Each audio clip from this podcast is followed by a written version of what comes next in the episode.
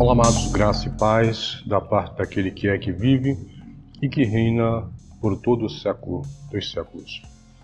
Eu sou o Ismael Freire e você está no canal comentando o Apocalipse. Bem-vindo, sejam todos vocês.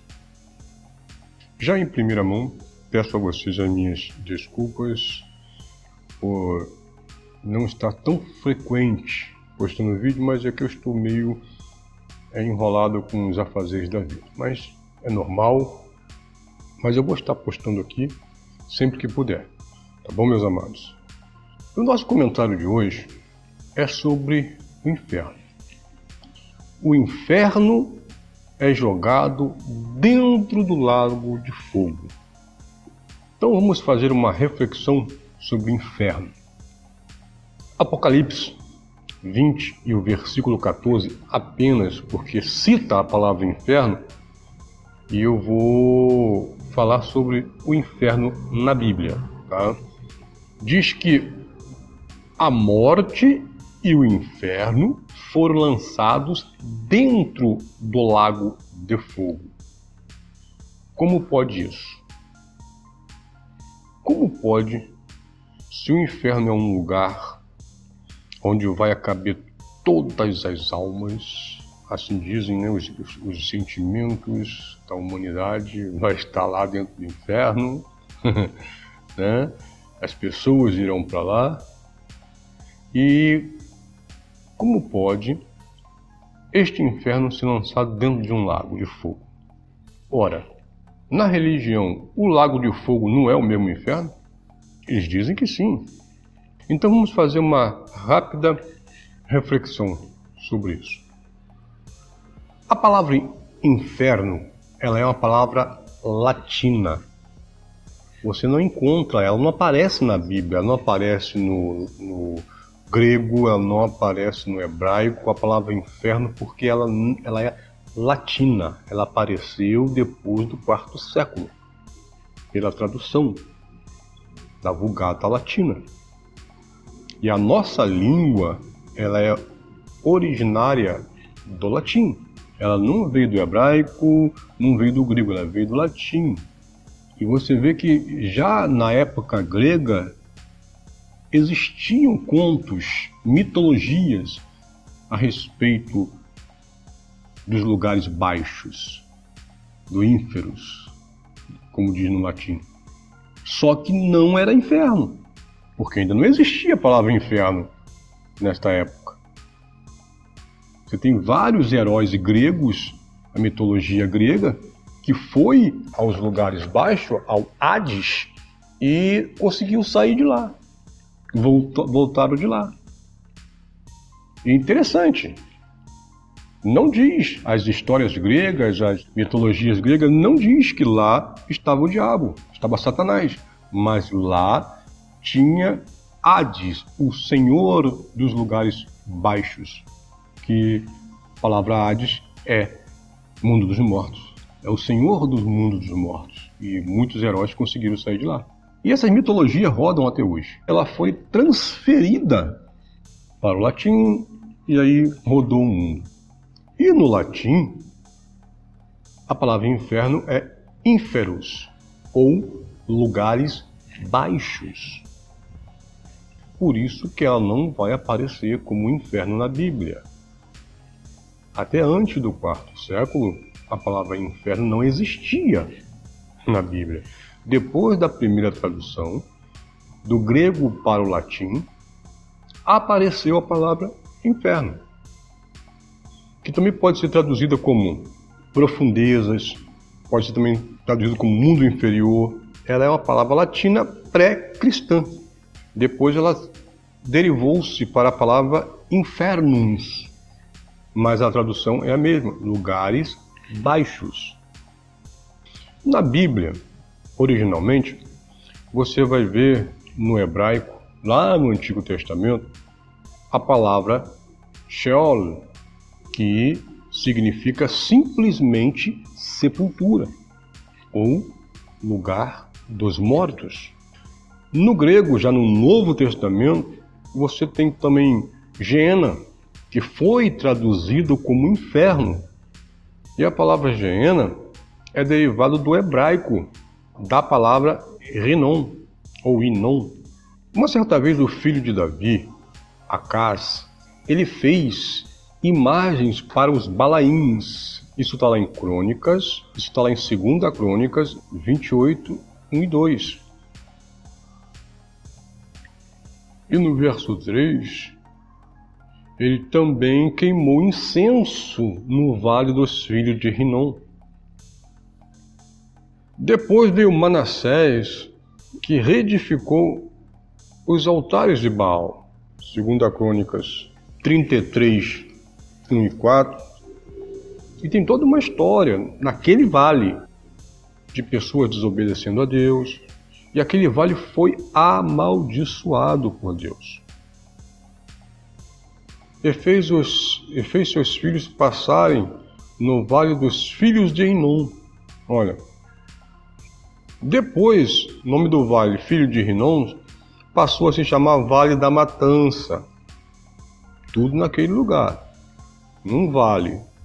Depois houve um decreto de Deus, aquele lugar foi amaldiçoado e passou a ser um lixão, onde as pessoas queimavam lixo ali.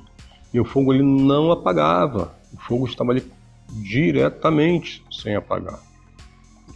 Tinha sempre gente jogando alguma coisa e passou também a se jogar corpos de pessoas condenadas pela lei. As pessoas condenadas pela lei não tinham direito de ser enterradas, eram jogadas ali, naquele vale para ser queimado, para que seus corpos sejam queimados.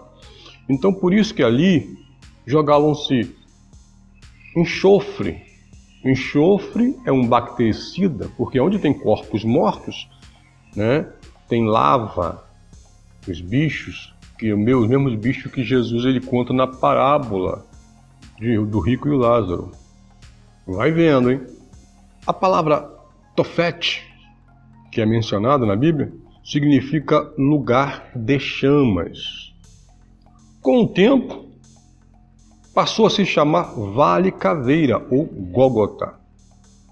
Ali os corpos eram queimados com enxofre para manter as chamas acesas e funcionar como um, como um bactericida. Esse é o Geena, que na tradução latina foi traduzida por inferno. Lá na frente, lá no século XI, 1265, apareceu a obra de Dante de Alighieri chamada Comédia. Essa era a obra Comédia. Mais tarde, ela passou a se chamar Divina Comédia e era apenas um poema. Nesse, nessa obra, Dante de Alighieri ele diz que o inferno é uma grande cratera, né, para baixo da terra, onde tem nove compartições em cada compartições é um sofrimento diferente para cada obra praticada na terra. E ele desce lá procurando a sua amada. Isso aí é um poema que os religiosos levaram a ferro e fogo. Então, em cada plataforma, em cada andar desse inferno, era uma tortura diferente, conforme as obras praticadas na terra. E tinha também o purgatório, onde as almas ficavam e só sairiam quando os familiares rezavam alguma missa. E aí que começou toda aquela história, né? De colocar uma moeda para tirar a alma do purgatório. Agora, Jesus falou de inferno. Se o inferno, antes do quarto século, não aparecia na Bíblia, como é que Jesus pode ter falado de inferno? Em Marcos 9:43, ele fala sobre Geena, coisas físicas. Se a pessoa roubar, é melhor que ela perca o braço do que se lançado tudo dentro do Geena. que foi traduzido pelo inferno. A lei também fala sobre cortar as mãos, em Deuteronômio 25 e 12. Mateus 5, 22 fala também de Geena. Mateus 5, 29 até o 30 também fala de Geena, não fala de inferno.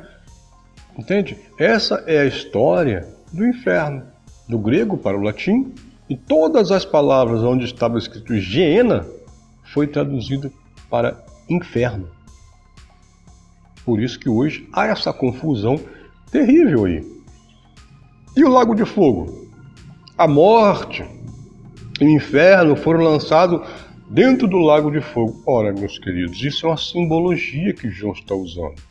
Cansamos de falar aqui neste canal que Apocalipse é simbologia pura, figura de linguagem.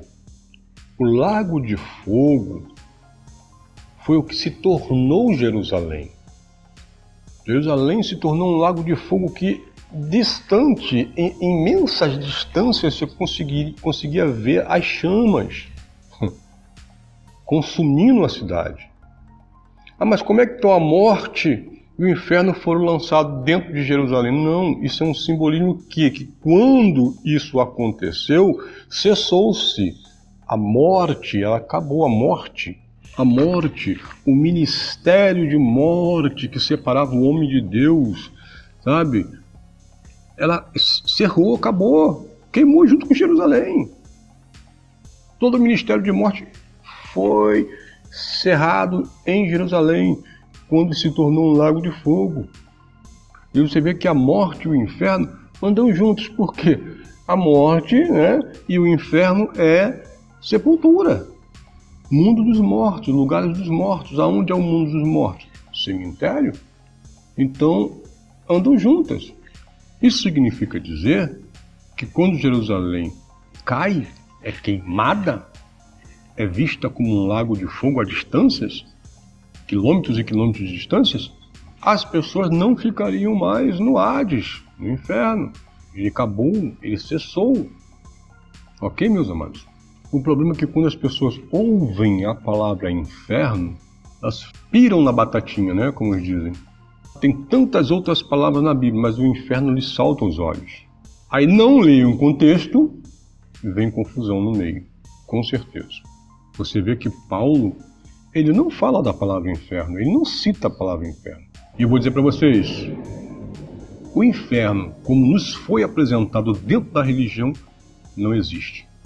O inferno é sepultura, é lugar de mortos, é ínferos, lugares baixos ou por baixo da terra debaixo da terra, morada dos mortos. Então, queridos, este é o meu entendimento a respeito dessa palavra inferno. Se esse entendimento foi útil para você, inscreva-se no canal. Graça e paz.